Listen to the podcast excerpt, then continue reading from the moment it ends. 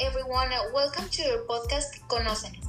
Today we are going to talk about entertainment. My name is Valeria and here is my friend Natalia.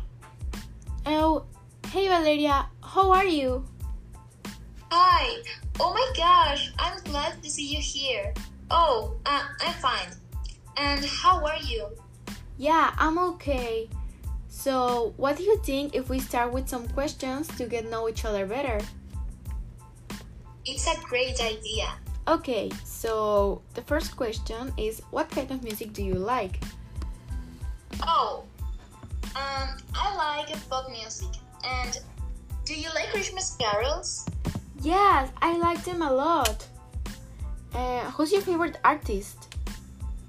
Mm, I love the music of Harry Styles. Oh, I like him too. Do you play a musical instrument? Um, yeah, I play the piano. Whoa, it sounds interesting. Yeah, it's so cool.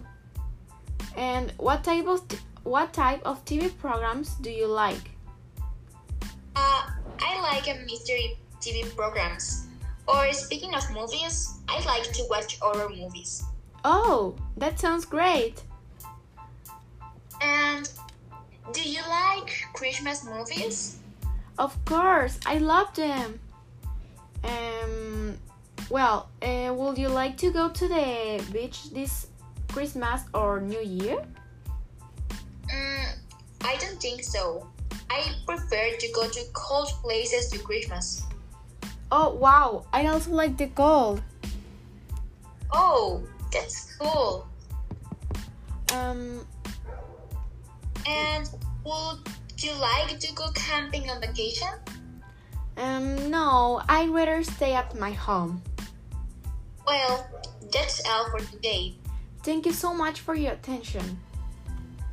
See you in next episode and happy Christmas! Bye.